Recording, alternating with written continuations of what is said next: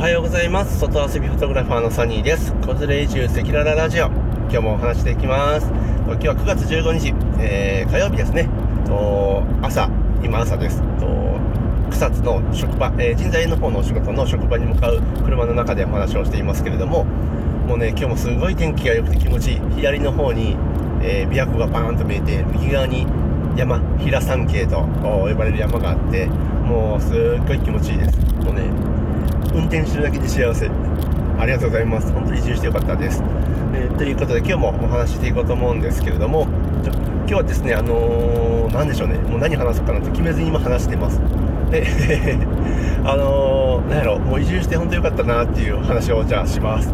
でえー、ね、滋賀県高島市いいところで、まあ、日本全国いいところってたくさんあるんですけれどももう高島も本当いいところでもう今まさにねの左に琵琶湖右に山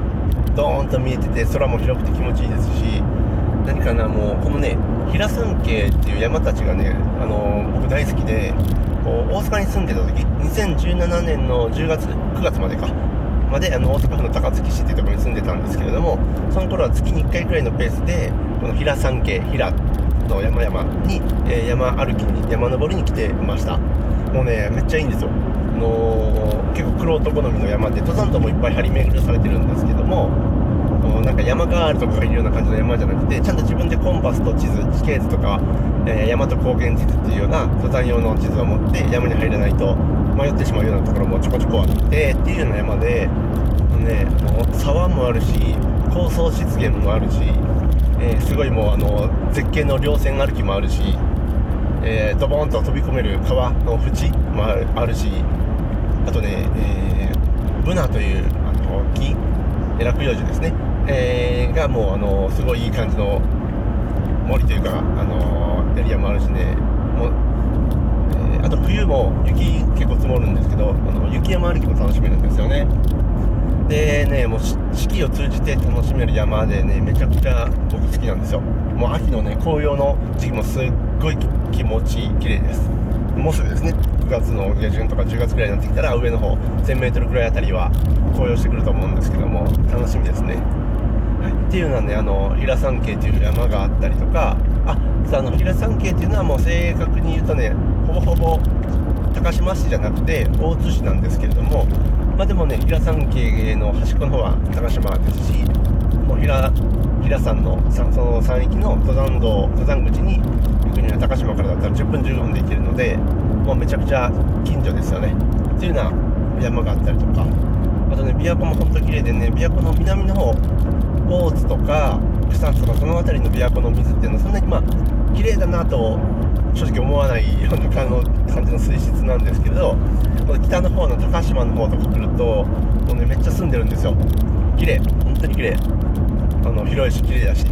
で高島からだったらあの琵琶湖の向こう側の山々も琵琶湖の向こう側に見えるんですよね。でそこから朝日が昇ってくるみたいな光景がね、まあ、朝すごい綺麗で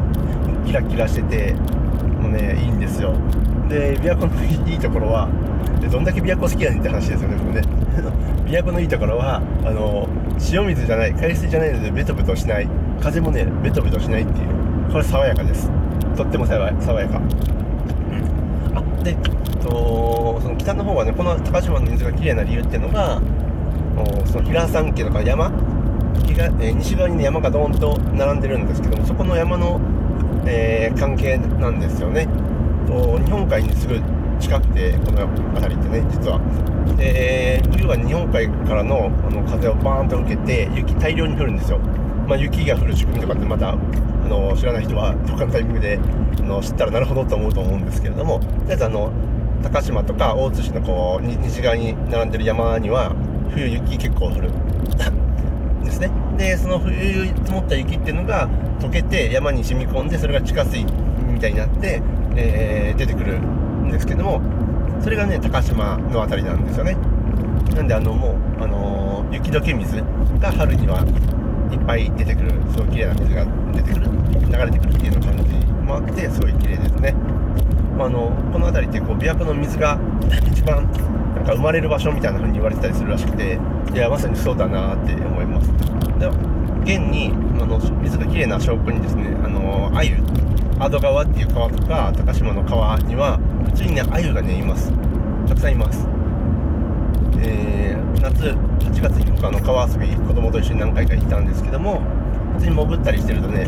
水中眼鏡つけて潜ると普通に鮎いるんですよ。もうつかめんじゃねえかぐらいの。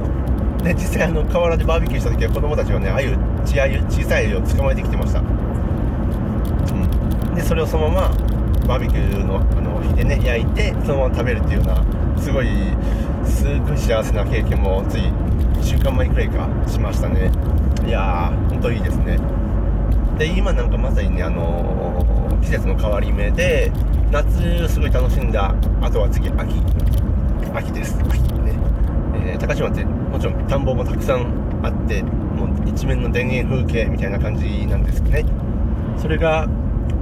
黄金色になって一面黄金色の絨毯みたいになってですねそれも気持ちいいしそこからこうね農家さんがコンバインでわーっとこう田植え田植えじゃないの稲刈りをしていく光景とかっていうのも僕はすごい好きででねあの赤とんぼが飛んでるんですよね。めっちゃいいですよね。で空にはね秋の秋の空ってもうまさに今これからそんな感じでそれが僕の家の 庭からスカーンと見えるんですよ。もうめっちゃいい。めっちゃいい本当に。いやーまあ本当ね日本全国そういうところってたくさんあるとは思うんですけども田園風景とか里山っていうのはたくさん多分いろんなとこにあると思いますが琵琶湖っていうねこの圧倒的な美しさ雄大さを持った自然資源これはねほんとね素晴らしいですね。まあ今もほらほら左に見てください。見えへんけど見えへんけど。琵琶湖はドーンと見えてます。気持ちいいです。キラキラしてますね。うん。いやっていうくらい高島は本当に良かったなーっていや良かったなっていいなーって思いますしなんか高島はね陸の孤島なんて呼ばれていて地形的にですね高島に、あのー、至る道っていうのは南側の細いこう琵琶湖と山にこうギュッと挟まれたというか押し押し込まれた細い道しかないんですよほぼ。でアクセスが、えー、そこしかない、まあ、実は他にもあるんですけど、北側とか西側にも山の中通る道あるんですけども、の主にその主なアクセス、えー、っていうのはそこの高島の南側の細いところしかなくて陸の孤島なんて呼ばれてたんですよね。そこが行き来できなくなるともう孤立しちゃうみたいな。まあ今はさすがに最近はそんな孤立することもないようなんですけど昔はそんな感じだったので高島の人たちとか文化とかってやっぱそこ独自の雰囲気っていうのが風土っていうのがねちゃんと、えー、守られていてでねその雰囲気っていうのがねもう皆さん本当ねのんびりしてて穏やか。人がいい、まあ、気候が穏やかで、まあ、穏やか冬はね冬は厳しいけど気候が気候が、えー、四季があってすごいのびのびとのんびりとした雰囲気なので、えー、多分そこに住む人たちっていうのももう穏やかなんでしょうね。なんかねいいですよ。のんびりしてます。のんびりしてる本当に。もう高島に来てから僕暮らしの中でイラッとしたこと一度もないです。俺がね街で暮らしていた時大阪とか東京新宿に毎日通勤してた時はもう暮らしの中でイライラがね イラッとすることだらけでした正直。街歩くとあのー、もういやこんなんでイラッとする僕もしょうがないんですけどあの平気でポイ捨てしてる人がいたりとかレジで並んでたらちょっと小銭出すの手間取ってたら舌打ちされたりとかそもそもどこ行っても混んでる。レジで長蛇の列とか。ね。